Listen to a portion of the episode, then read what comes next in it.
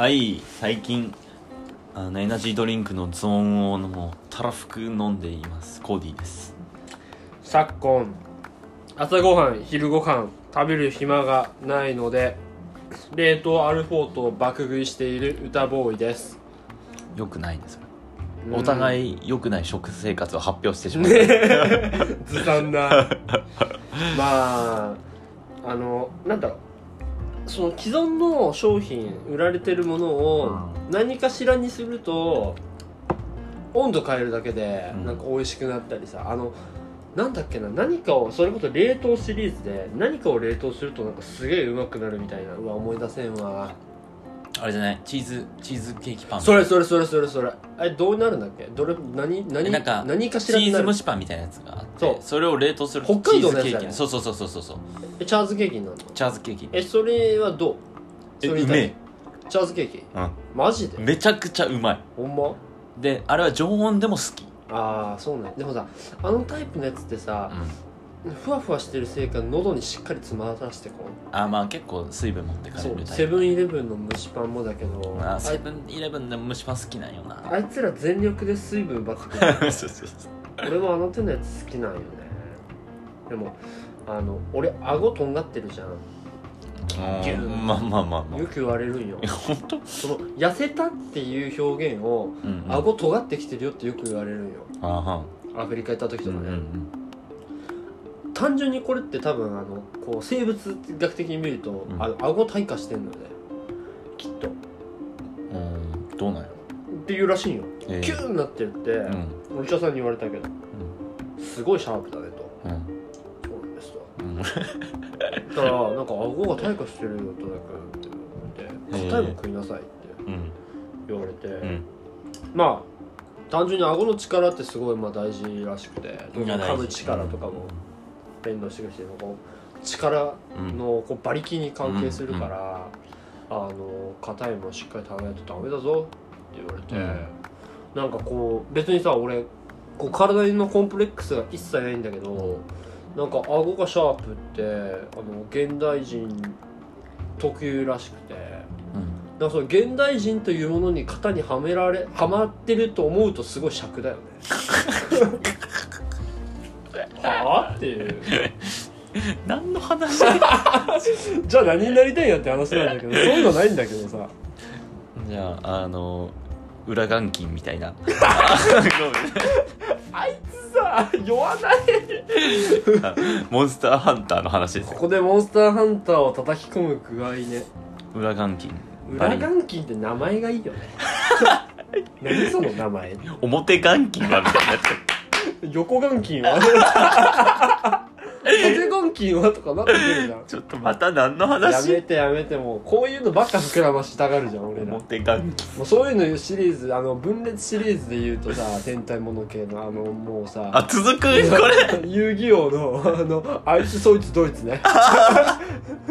融合モンスターいるそうそうそう。あれ？あいつ？らこいつそいつドイツやんあそうなんかすごい大技いけるよねあいつら。そうそうそう。あ融合する。融合すんの？そうそう。あいつとそいつとこいつとドイツがそれぞれ4枚カードがあってうん。それを融合するとあいつこいつそいつドイツになる。ほんま？そうそうガチ？うん強いのこいつ。えー、覚えてない。えマジで言ってる？完全にネタ枠で。えそれただバラバラだったものが名前が合体して一つになるだけ、そう、ガチ？う何それ？ん、調べたなって ちょっとあその間にチャンネル紹介して えー我々のポッドキャストはですね。人や物に、えースポットライトを当ててリスナーと共に新たな出会いを作り感動を生むチャンネルでございます。うん。えーそして我々は Discord というアプリを使ってオンラインのコミュニティも、えー運営しております、えー Discord では、えーこのラジオに出てくれてる世界屋さんの、えーガーナ美貌録。うんを見れたり、えーエロ男爵の式というブランアパレルのねアパレルブランドのえー、なんて言うんだろうな新デザインの情報であったりとかうん。あのオンラインオンラインじゃないなあれかインスタライブの告知とかそういうのが見れたりとか、うん。えー我々のねあの独り言が見れたりとかツイートみたいなのが見れたりとか、うん。えーそんな感じ。たくさんチャンネルがございます。皆さんよろしくしくよろ聞聞いて、えー過去のゲストとね交流したかったりする人はぜひ、えー、ディスコードに入りたいというふうに伝えてもらえれば招待リンクを送らせていただきますのでぜひどうぞ。皆さん遊びましょちょっとこの文章をなんかちょっともうちょいしっかり考えたいな。う締まりがある感じで、毎回考えて言ってるから詰まるん。よもうそこもテンプレ化しちゃって。そうね。でいた？あいつこいつそいつどいつ。いないいない。いないよ調べたけどバラならおるけど。本当にいる、えー融合した気がするんだけどな。融合したカード。そのようなモンスター存在しませんって書いてある。まあ正直あの知っててもしてなくても あれいた気がしたんだけど。どお邪魔デルタアタックお邪魔お邪魔シリーズもあったよね。もうやめようこの 遊戯王いいよ裏眼筋表眼筋から遊戯王まで行ってしまった。本当に。横眼筋って何？全く困ったことだ。俺が言った横眼筋ってもうええけ何分かった。調べなくて。俺が悪かった。やめる。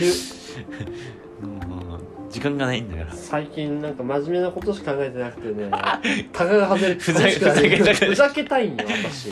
我々ねあの久しぶりの収録でございますそうなんよ。楽しんどんよ楽しんでおりますホモルーデンスなんですね。うん。このポッドキャストは。早速先ほどのそうですね。前回の続きでございます。NP からはい。あ前回はネガティブケイパビリティという本を紹介しました。ネガティブケイパビリティというのは、えー、母木法生さんというね精神科医でありながら作家である方が書いた本でございましてうん。えー、元々の概念はねキーツという作詞家から来てるんですけれども、でもえーどうにも答えの出ないどうにも対処のしようのない事態に耐える能力であったりとか、うん。えー請求に証明や理由を求めずに不確実さや不思議さ会議の中にいることができる能力のことを指しております。うん。で、えー、ハガキさんはそんなネガティブケイパビリティが、えー精神医療ですごく役に立ったりだとか、えー教育ももっとえーポジティブケイパビリティ、えー要は問題解決能力だったりとかその能力のスピードっていうのを求めることだけじゃなくてその分からないことに対してそれを問い続ける姿勢も大切なんじゃないかみたいな話を、うん。えーしている本でございます。うん。で、えーその続きというか第2弾、えーとして、まあ、前回言ったんですけれども身体知性という、えー本を紹介したいと思っております。よろしい。で、えっと、この身体知性というのはですね、えー前回でも言いましたが佐藤祐介さんという1971年生まれの方が書いた本でございまして、うん。この人はね面白くて内科医であり合気道家であるんですね。うん。言ったら西洋医学西洋の医者としてね西洋的な部分を学びつつ合気道要は東洋だよね。うん。的な部分を学びつつというその両面持った人なんですね。うん。でこの人が考えるその身体感、まあ、体に対しての見方うん。みたいなのがこうすごく面白くて、うん。えーかつネガティブケイパビリティにもすごく役立つので、えー今回紹介したいなと思っています。よろしく。でねこの本はねえっ、と僕の師匠から教えてもらいました。うん。しかもめっちゃ前にネガティブケイパビリティなんかもっと読む前に大学3年とかだからもう2年前3年前ぐらいに買ったんだよなこの本は。うん。でなんかひょんなことからその本をまた読んだ時になんかすごいやっぱ面白いなこれと思って。うん。でさっきも言ったけどあネガティブケイパビリティのこと話してると思ったんで、えー今回紹介します。ああとプラス、あのー前前回ではないか。以前あの歌ボーイが論理的直感みたいな。うんこうその場では口にできないけど、うん。こうなんとなくこうなんて言うんだろうな。これが正しい答えだというかうん。正しい選択だみたいな。うん。風に感じる。感じる選択？そうそう。あのいわゆるなんだろうね。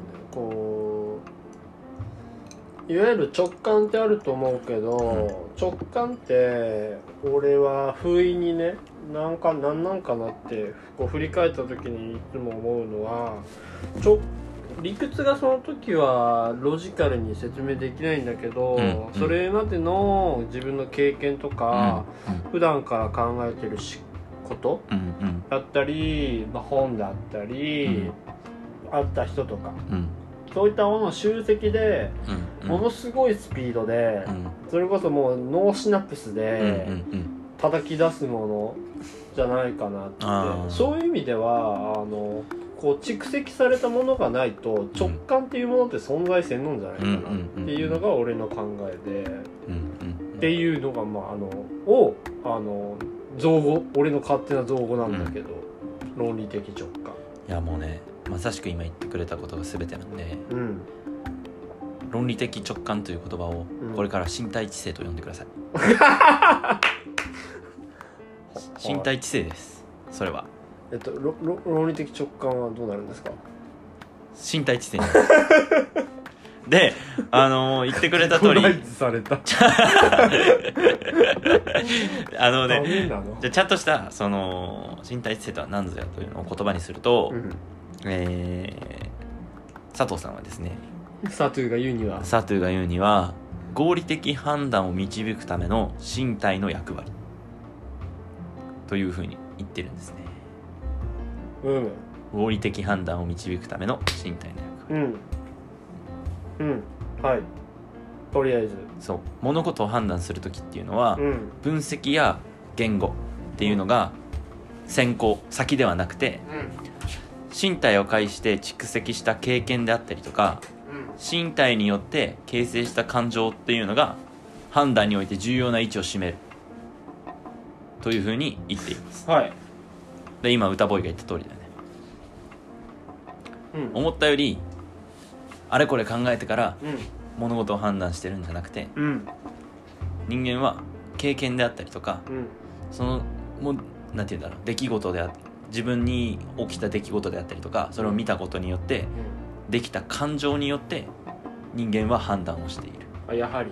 うん、っていうのをこう詳しく書いた本ですね。詳しくでえっ、と最初にねあの実際の本だと結構最後の方に書かれてたところからちょっと進めていきたいなと思うんだけど今回は、うん。あのねまさしくネガティブケイパビリティだなっていうふうに思ったところというか多分ね絶対あのこのなんて言うんだろうな。実際にこの精神病を対処するやり方みたいなのが書いてあるんだけどうんその対処に携わってる人は絶対漏れなく知ってるんだろうなネガティブケイパビリティのこと知ってるんだろうなって思うぐらいリンクしてるところがあったので、うん。最初そこからちょっと紹介していきたいなと思います。うん。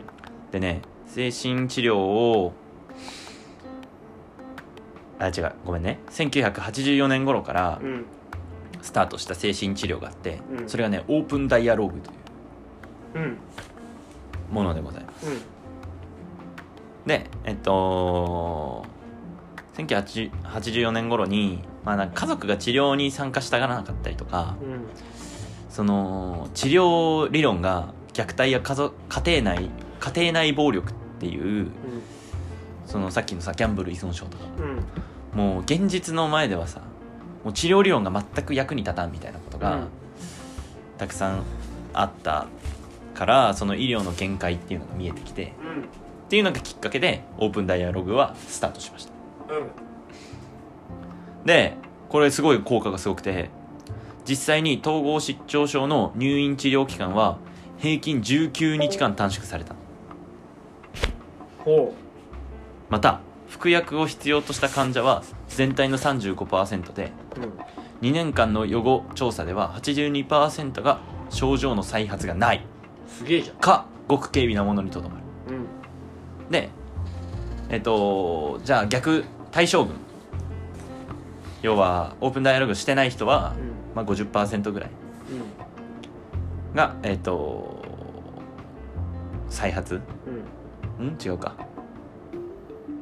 あごめんなさい。ちょっと数字が分かんなくなっちゃったんですけどまあとにかく効果があるとうん。いうのが数値で分かっている。うん。治療法なんですけれどもうんこのねオープンダイアログっていうのはどういうふうに進めていくかっていうとか患者も家族もうん医師も看護師も臨床心理士も対等な立場で治療に参加する。うんというのが新しい点。オッケこれまではもう医者が患者とお話ししてーでその下に看護師がいてとか。うんうん必ずしも多分全員が対等な立場ではなかった。うんだけどその,、ね、その人たちが全員向き合って、うん。同じ場所で治療をする。うんっていうのがオープンダイアログの特徴で。うんこのオープンダイアログにはルールがあってうん。えっとねこれがね不確実性への耐性っていう。あら聞いたようなそうそうそう。ねこれマジでまさしくネガティブケイパビリティなわけですよね。だからその統合失調症の人が例に出てるけど、まあ、要はあなたはこういう症状だからこういう治療でいきましょうみたいな進め方はせんってことよね、うんうん。患者が納得して初めて治療方法を決めてみんなで話し合ってうん。スタートする。というのが、えーオープンダイアログ。うん。でねこれ結構面白いのはうん。面白いというか興味深い interesting の面白いね、 very interesting な方。という意味での面白いのはあの、ね、病気を治さないという選択肢もあり得る。本人がもう病気と共に生きていきますと。いう判断をすることすら許される。うん。っていうのがこの新しい治療法の特徴。うんなんか治療じゃないよねもはや。なんなんて言うんだろうね。すごい新しいよね。何なんだろでも当然だけどあ病気っていうのは根本じゃなくて幸せに暮らすとかうねいうのがなんて言うんだろうな。人間の究極の目的だと思うからうん。うんまあ病気を治さずとも幸せであるならばそれでいいんじゃない確かに。本そうと違うかもしれんもんね。うん、うん病気と治さないと幸せじゃないんかっていうクエスチョンは確かに成り立つ。そのそれを基軸にすればね。そうそうそうそう。確かに確かその人もねあのー日本でオープンダイアログを取り入れてるベテルの家っていうねこれもね調べてもらうと出てくるんだけどにそのベテルの家に住んでる人で実際に病気を治さなかった人もいる。うんうんん。だよねでもこれが、あのーネガティブケイパビリティが有効である具体例なんだけれども、そのこういうふうに不確実性へ耐えていく。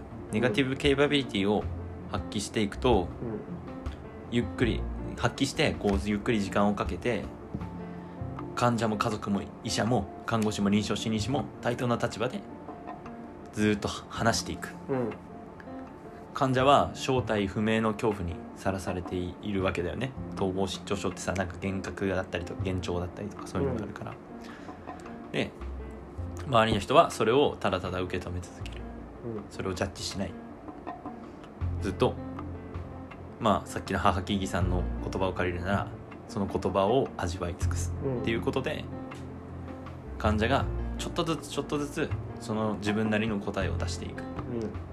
ていうところまで待つっていうところがあの実際に具体的に何て言うんだろうな有効であるうんと。いうことがここで分かっていてえー、っとねでそういうふうにこう人間がなんで判断できるのか。うんうん。それは人間がさっき最初に言いました分析や言語専攻ではなくて身体を介した蓄積身体を介して蓄積した経験だったりとかうん。身体によって形成した感情があることで判断しているからなんだよね。うん。すなわち身体性を持っているから。うん。ここまで大丈夫。もうめちゃくちゃひ一言で言うかなんだろう。その体で覚える。体が知ってる的なことってことだよねなんかなんだろうね。いやそれって聞いて俺なんかそれにああそれはなんか俺の経験上こういうのあった。っていうのなんかあるかなって話聞いててうん。思ったんだけど、なんだろうねそれって。頭でうんぬん考えるというよりってことよね、うん。あでもあるわ。あの柔道やってて俺、うんうん。中学校の時、あ小学校から。だからトータル延べ6年おおぐらいやってて高校生になった時に、うん。あーあこれも合ってるか分かんないんだけど友達とうん。地元の、まあ、家の方うん。あのは木がさうん。あの八幡山みたいな感じでドンドンドンドンって立って林立してんあーのでそこをチャリでね、うん。ジグザグにうん友達と遊びで、うんこう結構なスピード出しながらうん。走ってたわけ、うん。そしたらある瞬間にこう交わる時ね、うん。クロスする時にうん。あぶつかるって思ったよね、うん。でようやくスローになってうん。もう見事にぶつかって、うん。ぶっ飛んで、うん。ぶっ飛んだんだけど、うん。無傷だったよね俺、うんてかもっと言うとうんボーン飛びます、ん。チャリから放り投げられる。その後、もう瞬もう何も考えず受け身取る、うん何も考えずその柔道の時にやる前回りするみたいな、パンスみたいな感じ。いやでも絶対そうそういうことだ。そういうことよねうん。多分、それも一つの例だと思う。身体知性の例だと思ううんうんだってその時さ当然さあこの角度やばいからこう転がろうみたいなあこと考えてないわけ分析するんじゃなくてもう体を介して蓄積した経験だよねそれはもうまさしく。うんそうよね。えでもさ逆に思ったんだけど、うん。いやこれちょっとごめん話がそれるんだけどかもしれないんだけど、うん。柔道してない俺だったらうん。普通にさ、頭ボン打ってたのかなって思うんだよね。うんそれってその柔道やってる云々というよりも体がなんかあのもうその自分を生存保存なんかその生物としての保存的なあれで備わってんのかなとかうんうんうん。思ったり。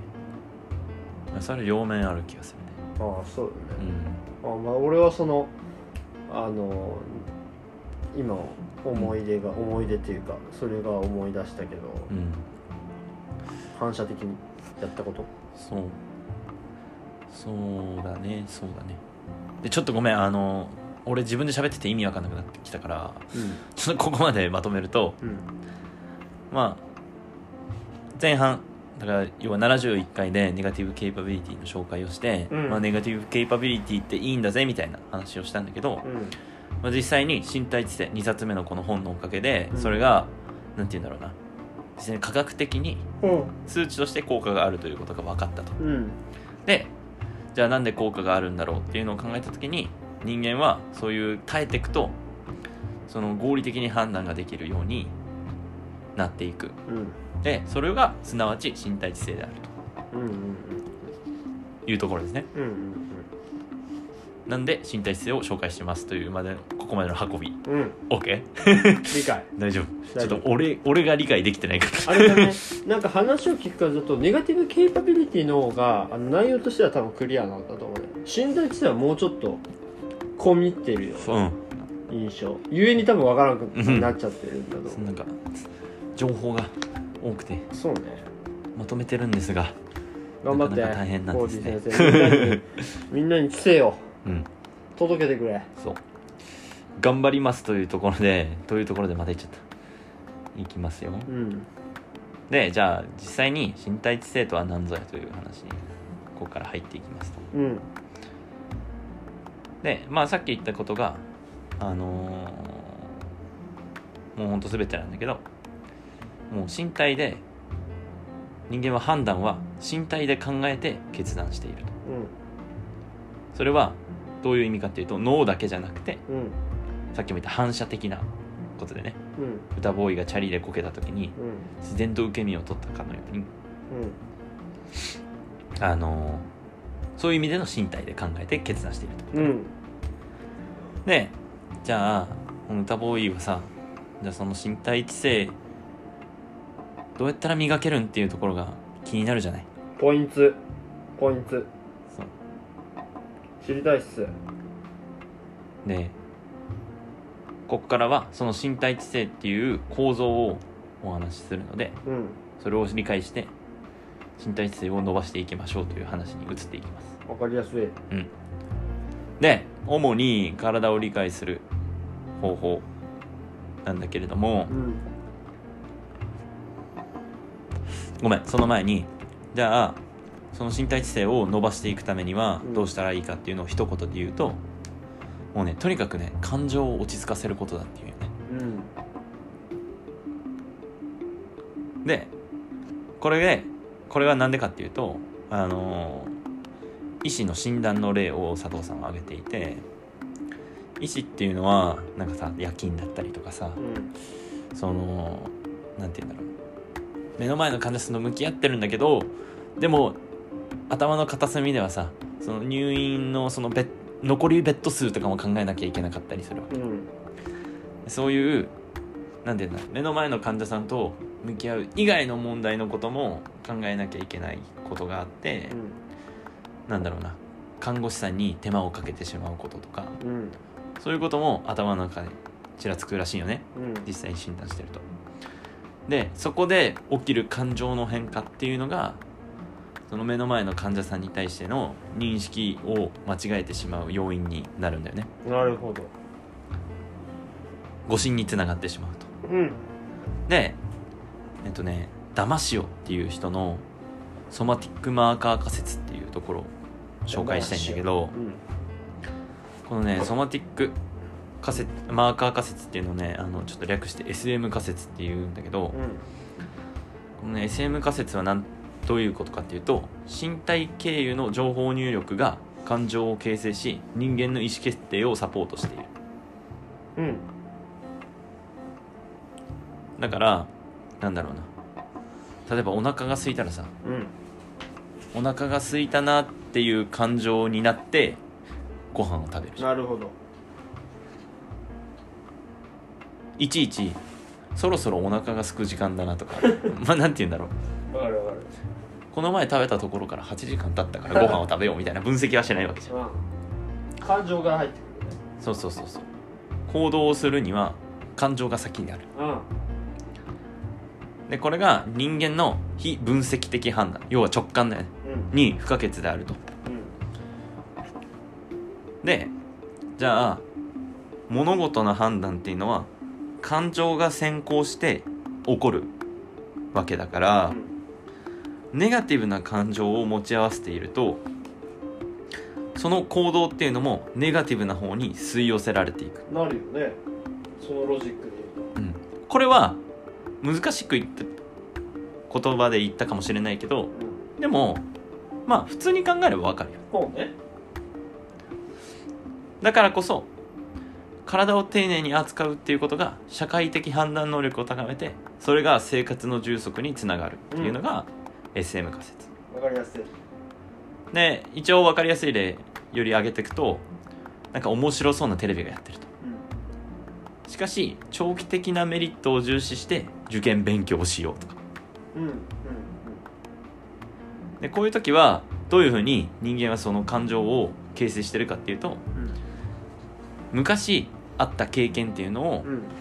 似た経験うん。を思い出してそれをあたかも今起きたかのように感情に起こしてはいはいはい。その物事を正しい方に判断に導いてるらしいね。なるほど。どういうことかっていうと昔テストの前にゲームをしてて悪い点で母ちゃんに怒られた、はいはいはいはい。その時のあれを思い出す。そう。それが潜在的にか顕在的にかは分からないけどうそういう経験を蓄積していくことでん。合理的な判断が導けるようになっていく。うんなるほど。ねっていうのが SM 仮説ね。理論整然。うん。でまあでも今さっきも言ったけど結構聞いたらさなんか当たり前な感じするじゃん。うん。でじゃあこの判断っていうのが当たり前のことができないのはなんでなんだろうっていうのを考えると感情ってさ複雑じゃん。うんそうだ。ポジティブなこともあればネガティブなことがあってでね感情っていうのはね境界線がないの。そうだ頭のなんか右側に悲しいがあって左側に嬉しいがあるみたいにはっきり分かれてない。なうんからあの強烈にネガティブなことがあるとそのさっきも言ったけど嬉しいとかなんで喜びみたいな感情がこうネガティブに引っ張られちゃってうんうん。影響を与えるだから最初に戻るけど医者はそういうなんかネガティブな状態だとその患者の診断を間違えてしまったりする。うん。でこの前提を持ってまた身体知性に戻るんだけどだから感情を落ち着かせることっていうのが身体知性をより働かせるために最重要であるうん。というところですね。うん。でじゃあ体をまず理解しようと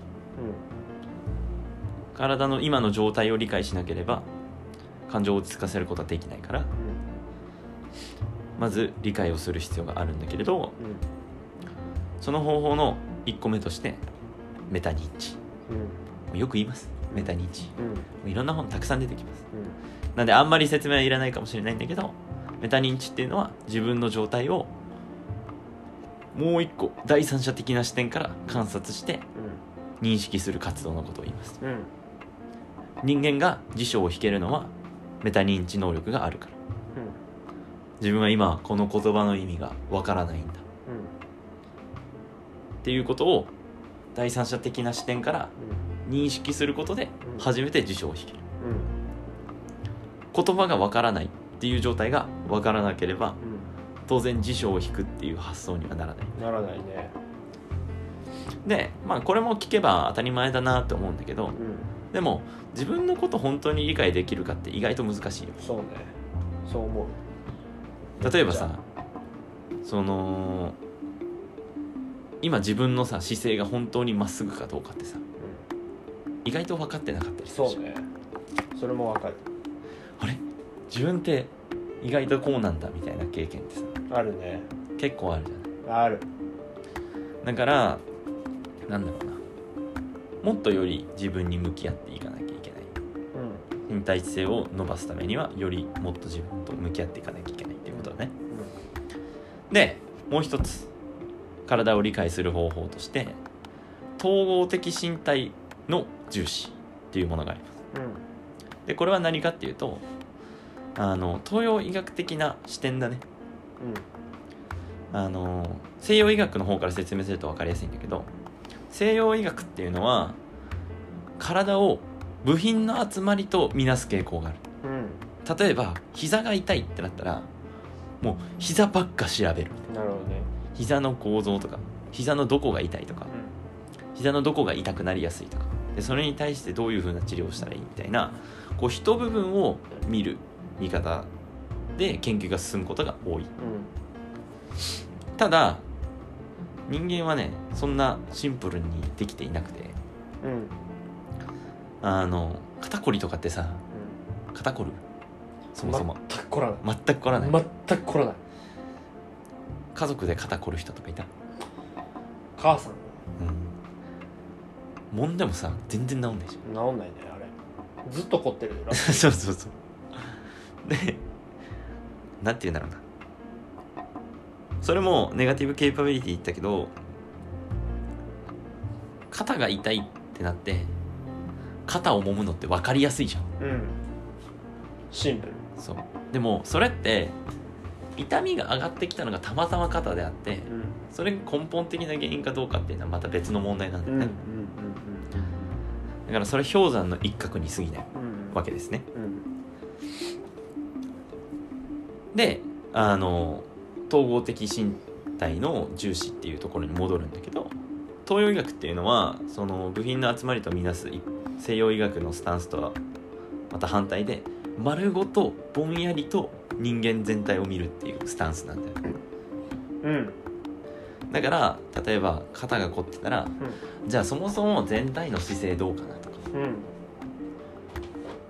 その人日常でどういう動作してるかなどういう生活スタイルなのかなみたいな、こう、まあ、西洋医学の人がそれだけしかやなんて言うんだろうな。そういうことをしていないとは思わないんだけど。うん。でも東洋医学のそもそもの最初のスタンスはもっと幅広く包括的にその人を見た上でうん。治療のアプローチをしていくうん。感じね。うん。この2つ OK メタ認知と統合的身体の重視。うんでこっからはじゃあどういうふうになんて言うんだろうな。こう体を使っていくとその身体知性が磨かれていくかっていう話に移っていくんだけど。えっとね難しい言葉ね。自他境界壁の低減化っていううん。言葉を使っていてうん、ねさっき感情をさ平坦に保っていく感情を落ち着かせることが身体知性を働かせるためには重要だって言ったんだけどこのね自他境界壁をね低くしておくっていうのは感情を沈めておくためにはめちゃくちゃ重要なんだよね。うん。うん自他境界壁。そう。自分と他人の境界。だよね。境そう。でこれが高い状態っていうのは何かっていうとうん。あのね周りのシャットダウンしてるから深く集中している状態にはなっているんだけどうんそれってさ一見いいように聞こえるじゃん。うんだけどめちゃくちゃ強い圧力がかかった瞬間にもう一気に崩壊され崩壊する感じ。うんちょっとイメージつく。例えばなんだろうな。めっちゃ音楽聴きながら勉強する人とかいるじゃうん。ん音楽ないと勉強できんうんそれはハードゾーンの一番分かりやすい例かなと思うんだけど周囲からなんか気を散らされないようにうん神経質になってはいるんだけれどもうん逆に言ったらさ音楽がないともう全く勉強できない、うん。そうね。裏返すがそう。だからそれはあんまり良くない。っうん。ていうふうに言っててじゃあ逆に自他境界壁が低い状態っていうのはどういう状態かっていうと外部環境と調和してさまざまな刺激を力に変えられる状態。うん。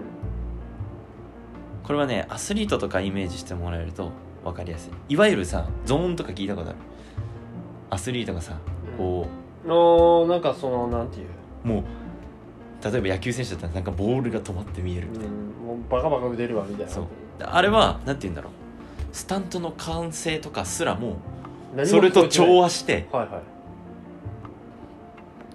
ハードゾーンだったらさピッチャーにめっちゃ集中しようと思っても歓声がうるさかったりしたらもう一気に集中が途切れて打てなくなっちゃう、だけどソフトゾーンだから自他境界壁が低い状態になって外部環境と調和できる状態であればもう歓声をもう味方につけてもうバッティングできるみたいな。えそれがゾーンなの？そうそうそうそう。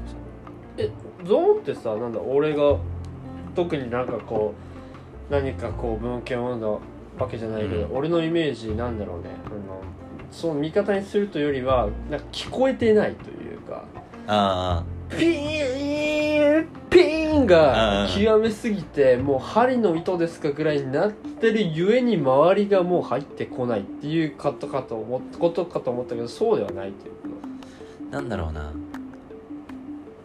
うーんとそれ難しいんだけどその聞いてないわけじゃない。なるほど、その感性があってもなくてもう、関係ないみたいなはいはいはい。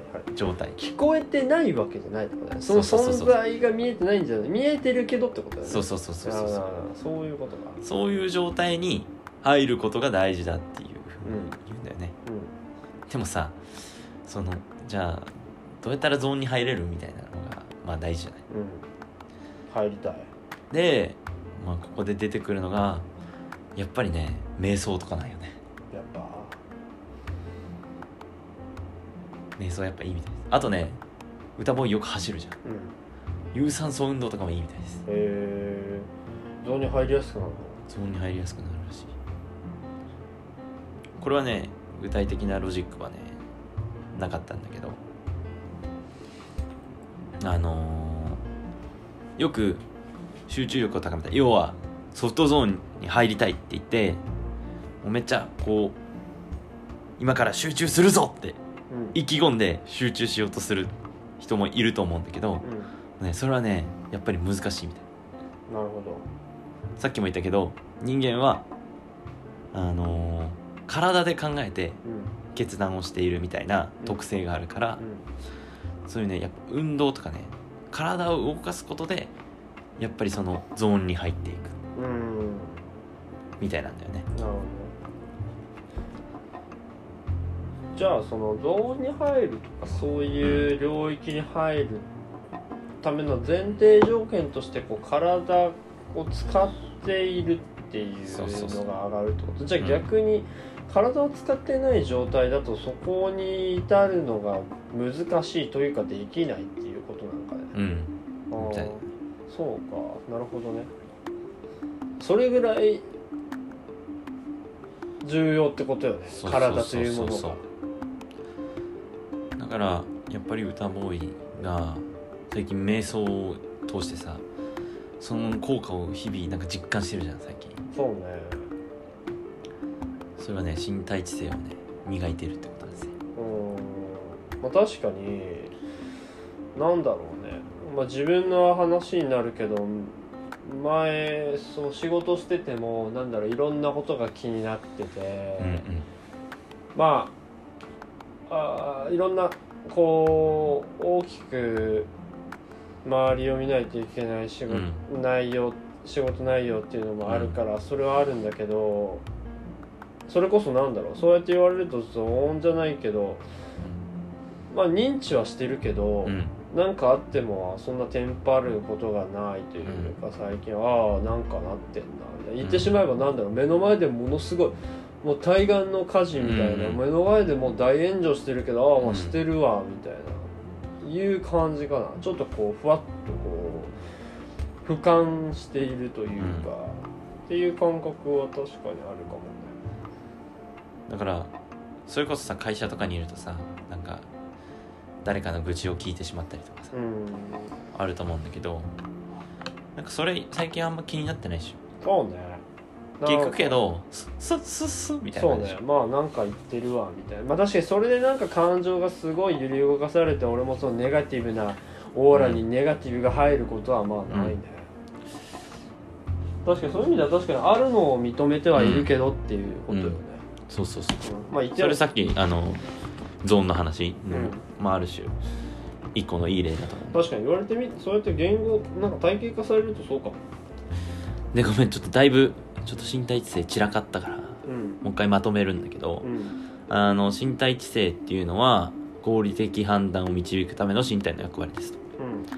うん。で人間っていうのは物事を判断するときになんか意思だけで考えて決断してるんじゃなくて意思も含めて体で考えて決断をしていますと。うん分析や言語先行ではなく体を介した蓄積し体を介して蓄積した経験や体によって形成した感情っていうのが判断において重要な位置を占めます。とうん。ってなってくるとネガティブな感情に引っ張られないようにうん。感情を常に落ち着かせることとかこととか感情をなんか揺れ動いた時にすぐに戻せる能力が大事ですよと。でそのために必要なことが3つあって1つ目はメタ認知だね。うん。自分のことを本当に理解できているかどうか。自分のことを理解できるようになんだろうな。自分のことを見直すみたいな感じかな。うん。が1つと統合的身体の重視。うん。うん体を一個一個パーツで考えるんじゃなくてうん。全体的な見方で見る。なんかうん。ライフスタイルだったりとかうーんなんだろう。などこか言いたいだったらまた別のところに原因があるんじゃないかみたいな視点を持つこと、うん。で、えーもう一つが自他境界壁の低減化。めちゃくちゃ物事に集中してだけどなんかそれがなんていうの集中するためのツールがなくなったらもう何にもできないっていうような自他境界壁を高くするんじゃなくてうん。むしろなんて言うんだろうな外部環境がどうあっても自分は自分で集中できるみたいな状態を目指すことが大事。うん。でおまけで言うと自他境界壁を低くする状態に入るにはやっぱり日頃から運動とかをするといいということが分かっています。なるほど。感じですね。で最初に戻るとそういう能力があるからあのオープンダイアローグは効果的であることが分かっなんかここまで来るとなより分かると思っていて、うんまあ、患者さんはすごいなんだろうな。自分の幻覚や幻聴だったりとかなんかよくわからない不安みたいなので恐怖にさらされている。だけどあの家族であったりとか医者であったりとか看護師であったりとか臨床心理士であったりとかうん。その患者さんの身の回りにいる人がその患者さんが話す言葉をただただネガティブケイパビリティを持って耐え続けることで少しずつ言葉にできていったりだとかその恐怖を克服していくことができて、えー感情を平坦化することができる。うん。感情を落ち着かせることができるのでそれによって治療効果が出てくる。うん。あごめんいい言葉した。感情を落ち着かせることでえっ、と患者さんがより良いなんて言うんだろうな正しい判断ができるようになってきてちゃんとした治療法ができてうん精神疾患を治すことができる。うん。ということなんですね。うん。大丈夫？こんな感じで。いや俺はなんか理解できるよ。そのなんてだろうね。あのー全く同じというかね、うん。あのーごめんえー、ワードが難しい。えっ、と小小え自他自他境界壁っうん。ていうの。俺もまさになんだろうね。そのちょっと前までというかまあアフリカとかの時はまあ生活が苦しくてみたいなのあったけど、そのまあ要するに今思うとあのあらゆる面でこう自分を守る自己防衛のための現実逃避めちゃくちゃしてたなって思う。ね、うんそれこそなんだろうもう時間があったらなんか爆音で音楽聴きなまくるみたいな、でなんかそれがないとなんだろう心落ち着かないみたいなのが多くあってでも今はなんだろうねあとそうもっと若い頃とかはなんだろう何もしてない自分が怖いというか、なんか落ち着かない、うん。意味がないけどなんか外に出てみたり、意味がないけどなんか無駄にお金使ったりうんだったけど、今は逆になくてなんだろうね。何もないそれこそまあ瞑想とかもだけど、うん。何もないことがいいというかうんの方がこう整えられるというか、そういう観点だから今はなんだろう音楽聴かずともまあそのモチベーションとかとまた違う領域に入ってるというかね、うんうんうん。高い低いっていうかモチベーションの概念自体がないというか、ん。仕事においても故になんか冷静な判断とか、うん。結果的に合理的にうん。だったり効率的だったりっていうパフォーマンスができてるっていう部分があるからまあなんか俺がそのこの身体知性の話聞いて思うのは、まあ瞑想を取り入れてどうかっていうのもあるけど、おー確かに体がベースになっている、うん。まあ、瞑想においてはなんだろう？俺こう天井からさこう頭頭の先なんていうこう、えー、とつむじかな、うん。頭のてっぺんからなんかこう糸をさうんうん。つられとるイメージ、なんか胸を張るとかじゃなくて、うん。なんかこうピーンつられててみたいな、うんなんか背筋が伸びてっていう感じなんだけど、そうなるとなんかこれがもうスイッチになってるといううんかこれこのかがんでる状態だとうん。なんか全然入れないわけよ、うん。でこうやってこうつられてるイメージになると、うん。それこそもうなんか入れるというなんかもうこのままなんか物事を全てこうさばいていくうんみたいな、うんうんそれもでも確かに身体知性というか体がそれをうんスイッチにしてるあか部る分がある。この体勢じゃないとなんかうまくいかないみたいなのが多分その瞑想の時はこうスッとしてるから瞑想モードというかね、ん瞑想してるから、うん。瞑想してるというよりは、うん。こうその日常の中に瞑想の、を取り入れててそれがこの姿勢というものうん。がスイッチになっている、うん。瞑想の時そうしてるからってうんことよね。それをこう持ち込んでるっていうイメージ。わあなんかうんタボーイの実体験この2つのまとめだよねうんうんなんかね俺はだからそういう意味でめちゃくちゃわかるよ。あ俺からしたらうん。俺はそこまでなんで体系化というかうん。分析して考えてないから、あそうかそうかっていうなんかある種の答え合わせというかそれはつまりこういうことだそれはこういう考え方があるんだよっていうふうに説明をしてもらっているという感じ。でそういう意味では大丈夫？分かった。お俺はめちゃくちゃ分かった。それこそなんだろう。その自分がそういう体験をしてるからこそ、うん。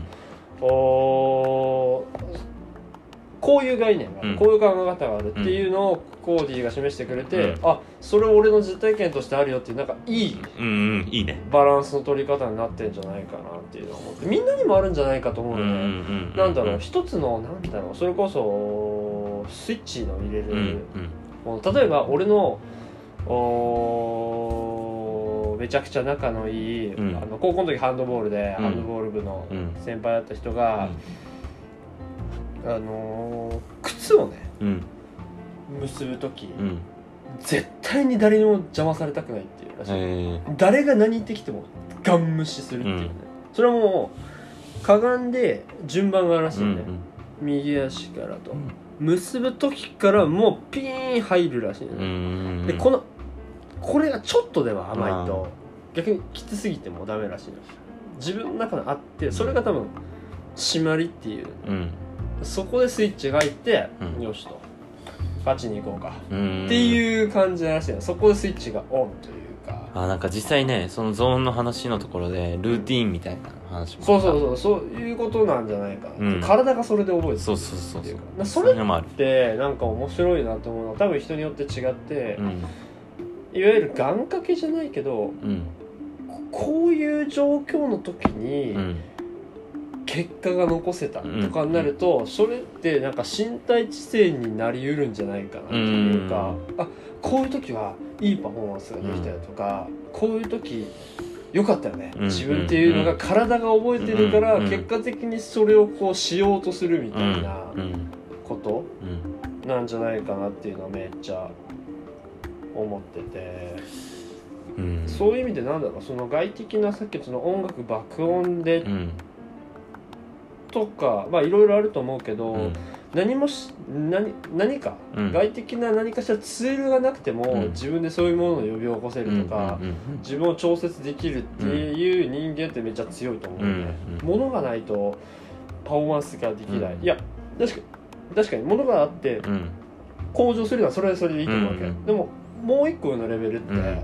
何もなくてもうんうんその備わってるものでうんうんうんうん仕上がるっていうのが、はよりハイレベルうん。なんだろうなっていうのはすごい思ってた。いいこと言うな。だろ？結構ねでもすうん。いいこと言うな。おっぱいのことばっかじゃないよ考えてる 結構、うん。うん。みんながそれ目指していけばいいじゃんって思うわけ、うん別になんか、じゃあみんなに瞑想しろとかいう話じゃなくて、み自分なりのうん。あればいいと思うわけよ。例えうんばなんだろうね。バッと思いつかないけどあー。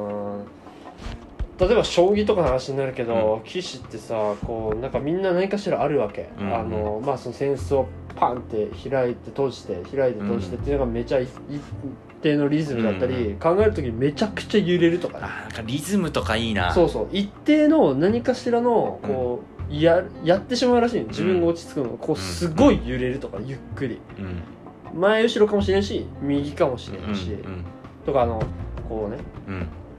こう、うんうんうん。それは自分の中で多分多分ねこうリズム作ってるうんのがね、うんうんいろんなことを考えるってなると多分いろんなことが不確定だとより不安定になるから、それをどっかででもどっかは均衡だよっていうものを多分捉えようとするのがあの、まあ、人間のこう自分の調均衡うん。作用であって、なんかみんなそういったもの多分みんなおのおのあると思うから、うん。なんかその話とかもぜひ聞いてみたいなって思ったけどね。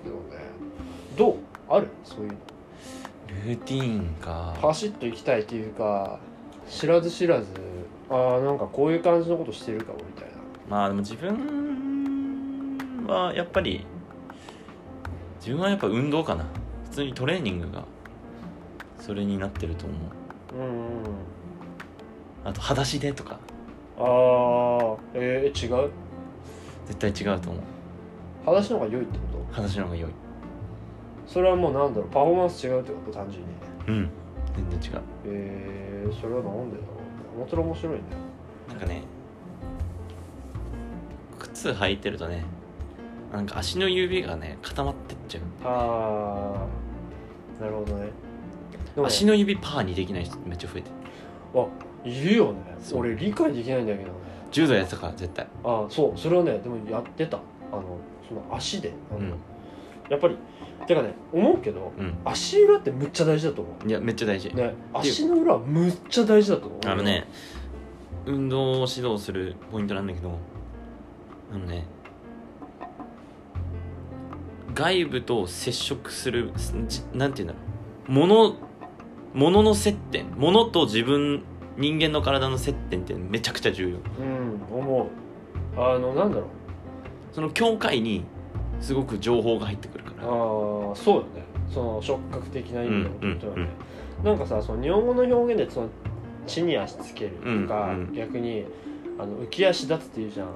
日本語すげいやえよね。日本語ってね本当にすごいと思うわけ、なんか本当にね浮き足立つって浮かれるっていうじゃん、うん。マジ浮いた気持ちになるわけよ、うん。で浮いた気持ちでいいパフォーマンス絶対できるんだよ、うんうん。だからそういう意味ではあの自信の自信ってあるじゃん、うん。自信って、うあのまあ怖いわけよ、うん人間、うん。単純にその揺れて物が壊れる、うんうんあでもそれは物理的に怖いんじゃなくて、うん。自分が立ってるうん。この盤石であるはずのものが揺れるっていう精神的なものらしい、自分のこう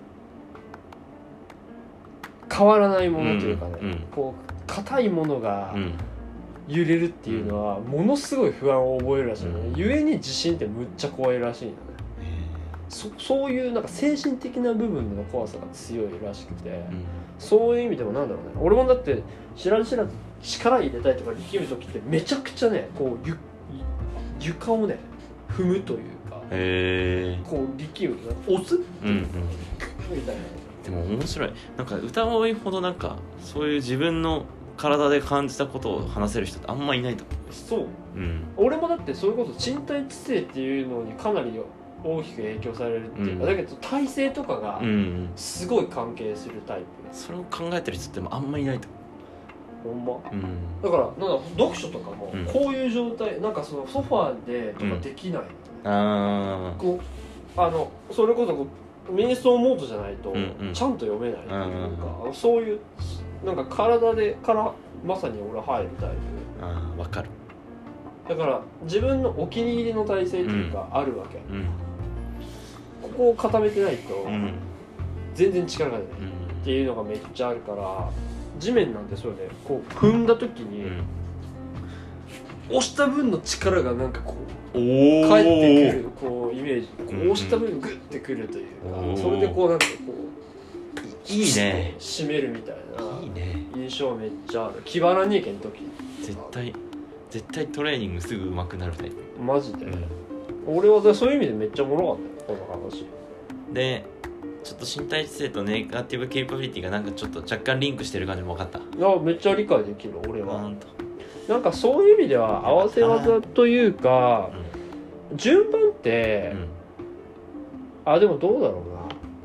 この身体知性っていうものを理解した上で、うん。ネガティブケーパビリティに臨むっていうのがいいのかなってああうんうんうん。だから体のその体がそういう感情とかそういったものにリンクしてるよっていうのを理解して上でうん。自分に合ったその体の使い方というかね、うんうんそういうものを理解した上で複雑なうん。よくわからないことに対しての耐久度をうん。体から作っていくっていう順番。うんうんうん。ああよくわかんない。難しいと。それでああすごいな。体にいいあのポジションを取れれば、うん。それに耐えれるかもしうんれないじゃん、うん概念が分かったとしてもネガティブケイパビリティ、うん。でもいや言うても結構分からんのしんどいっすわ、うんみたいな。で多分得てして疲れてくるとかうんうん。なってくる時って姿勢とかも悪くなってくるよね。そうんパフォーマンスもしてだんだんこう丸まってくるみたいなむっちゃ姿勢いい時にむっちゃテンション下がることはそんなにないと思う。確かに。俺は。だからあの結構意識してる部分であるね、うん。めっちゃ怒られてるとか、ん。めっちゃ仕事辛い時こそうん。